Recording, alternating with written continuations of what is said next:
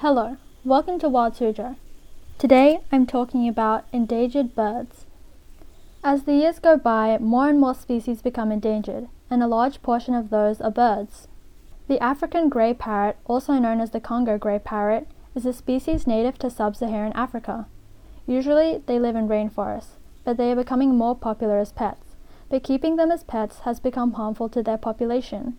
Some pet traders steal the young birds from their nests or will take the adult birds since they are easy to catch.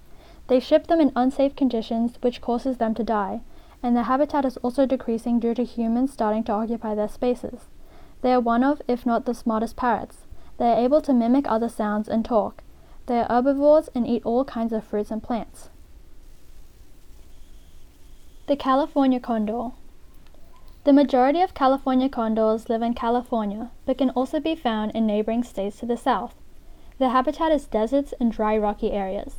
Like other vultures, this bird eats the carcasses of large mammals.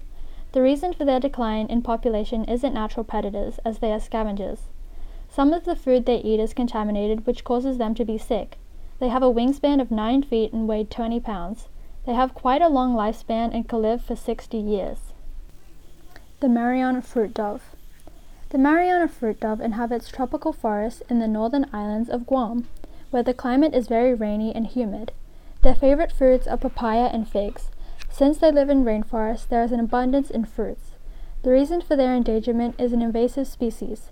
The brown tree snake was accidentally brought to Guam and started preying on the birds.